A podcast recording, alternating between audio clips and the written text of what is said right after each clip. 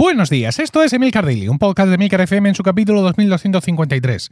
Yo soy Emilcar y este es un podcast sobre tecnología en general, Apple en particular, productividad personal, cultura de Internet y francamente cualquier cosa que me interese.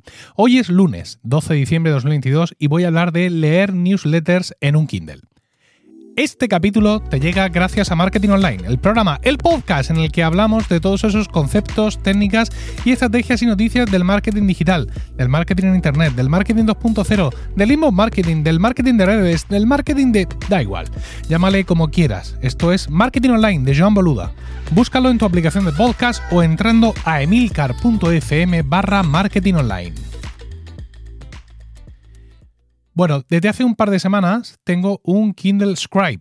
Un Kindle Scribe que me he comprado pues por curiosidad, básicamente, pero que yo creo que al final me lo voy a quedar. Me voy a quedar porque más allá, digamos, de la novedad, mm, que es las anotaciones con el pencil, la pantalla, eh, eh, para escribir sobre ella y todo este tipo de historias, lo que me ha enamorado es el tamaño, los 10 y pico pulgadas y cómo se lee en ese pantallón espectacular. En cualquier caso, si quieres escuchar mi opinión sobre este dispositivo, la tienes en mi canal de YouTube en emilcar.es barra YouTube.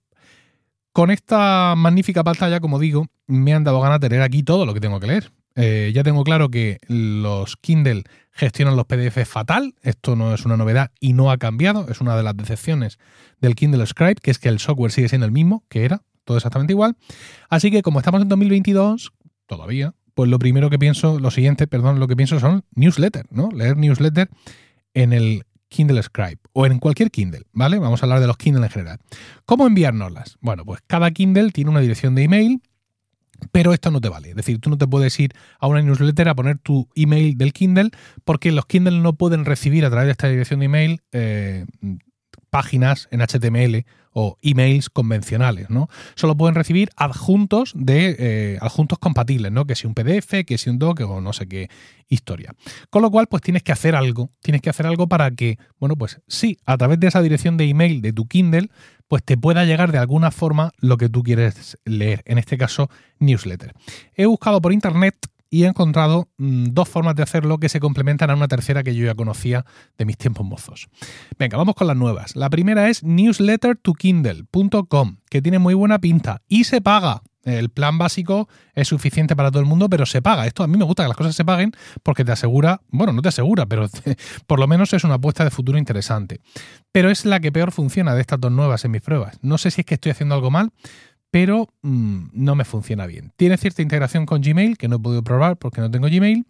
¿Y por qué digo que no me funciona bien? Porque lo que hace este servicio es que te manda un PDF aplanado de la newsletter. ¿Vale? Es decir, eh, pues sí, eh, como siempre, tú configuras tu dirección de correo personal, esta es mi dirección, esta es la dirección de mi Kindle y él te da otra dirección de email para que tú reenvíes cosas ahí y él luego haga los trucos que tenga que hacer. Bueno, pues lo que él hace es que cada cosa que tú le envías a esa dirección de email te lo lleva a PDF. Va, a ver, es como si yo te reenvío un correo a ti, tú ese correo que has recibido lo imprimes en PDF y lo metes al Kindle. Pero con todo, ¿eh? con lo de la firma que te queda, los encabezados, todo. Entonces, pues más allá de que es poco bonito, el tamaño de letra es grotesco eh, y las anotaciones se hacen sobre PDF. Si quieres tú hacer anotaciones o subrayados, es como si las hicieras en un PDF en el Kindle Scribe. Eh, porque no está detectando letras ni está detectando nada, no es todo como muy, brusco. Eh, dice, dice que puedes usar ese email que ellos te dan, ¿no? el, email, email, de la propia plataforma, para suscribirte directamente a la newsletter. Y lo he intentado hacer, pero claro, cuando tú te suscribes a una newsletter, automáticamente te envía de vuelta un email para confirmar. Y ese email te llega al Kindle, pero como te llega plano, no puedes hacerle clic. Dicen ellos, no te preocupes porque escaneamos cada vaina que tú mandas a través de nuestro servicio, sacamos las URL y las dejamos aquí guardadicas para que tú vengas luego a hacerles clic si te interesan. Y he pensado yo, ah, pues esto está muy bien, porque efectivamente no he podido, mm, no he podido yo hacer clic en lo de, en este tema de quiero suscribirme, pero mm, pues mm, entro allí a su, a su, a su narices. Entro a su dashboard y voy a ver todos los enlaces que había en ese, en ese email que yo no he conseguido. No, no he encontrado nada. No sé si es que esto es algún tier de pago, pero creo que no. Bueno, el caso es que esto, que es el que tiene mejor pinta, bueno, los dos tienen buena pinta, pero este que es el que se paga, que a mí me gustan estas cosas, es el que no he conseguido hacer que me funcione. El que sí me funciona y espectacularmente es Read Better, ¿eh? readbetter con dos Esto lo ha hecho un señor llamado Robbie, ah, Robert, Robbie para los amigos, que creó este vídeo porque lo necesitaba él para él mismo. ¿Vale? Esto no se paga, a mí esto no me gusta, pero bueno, funciona de forma espectacular. Eso también hay que decirlo. Robbie, amigo, mm, un 10. Aunque tiene ciertas limitaciones. Dice que esto es muy sencillo, que simplemente, pues, eh, pues como siempre, ¿no? Tú llegas ahí, eh, una dirección, le metes tu dirección de correo personal, la dirección de tu Kindle, y ellos te dan otra dirección. Entonces dice que eh, tú lo único que tienes que hacer a partir de ese momento es reenviar las newsletters a esa dirección de email de, de ellos. Muy fácil, ¿eh? La mía es 1ldfo307 inbox.readbetter.io. Entonces tú te reenvías ahí las newsletters y ellos te las mandan directamente al Kindle. Eh, y llegan espectaculares. ¿Por qué? Porque no se limitan a cogerlas ya plantarlas en PDF, sino que las reformatean, es decir, detectan lo que es la newsletter y te la mandan perfectamente, es decir, como, como si fuera un libro, realmente porque puedes subrayar como subrayas un libro, está todo perfecto, en un tamaño maravilloso, o sea, un trabajazo espectacular. La única pega de todo esto es que solo es compatible con Substack. Oh. Pero compatible a niveles de enfermizos. Es decir, si yo estoy viendo mi email y me llega una newsletter de Substack, le doy a reenviar y se la mando, entra. Pero es que si yo le envío un email en blanco, ¿vale? Es decir, desde cero, no reenviar un email nuevo a mi dirección esta de readbetter.io y le pongo en el cuerpo del email la URL de esa edición de Substack, el tío se va a Substack, se la baja, la formatea, me la fagocita y me la manda. O sea, es absolutamente alucinante. Ya digo que la única pega es que solo es compatible con Substack y con otra cosa que no he oído en mi vida y por eso no os digo la que es.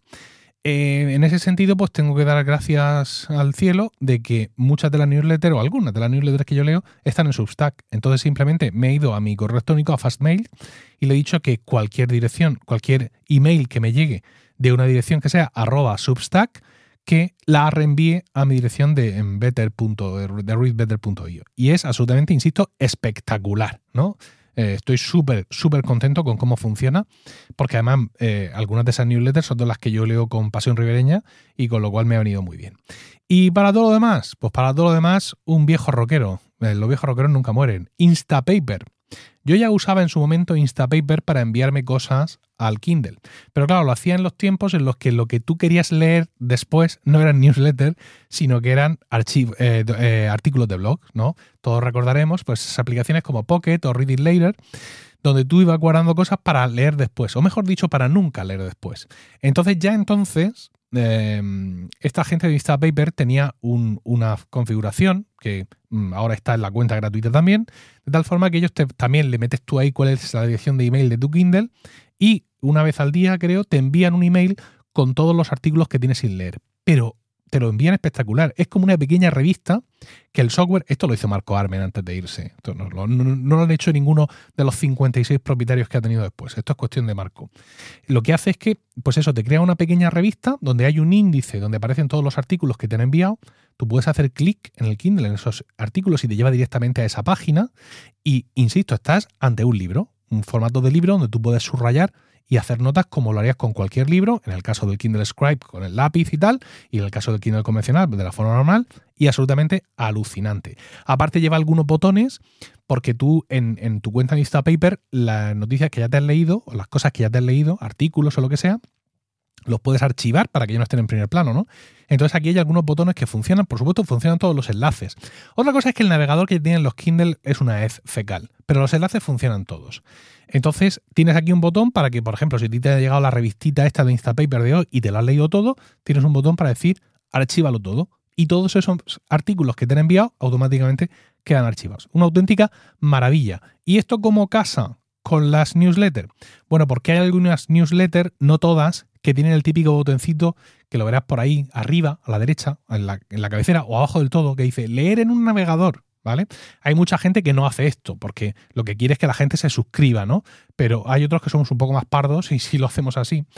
Entonces, si tú te vas, abres esta newsletter en un navegador y mm, te añades esa, esa, página web que estás viendo a tu cuenta de Instapaper, pues con un botoncito automático o a mano o en 0 y 1 como tú quieras, hay varias formas para añadir cosas a Instapaper, pues eso se incorpora a tu cuenta como un artículo más, como una cosa más para leer, e irá incluido en el siguiente envío.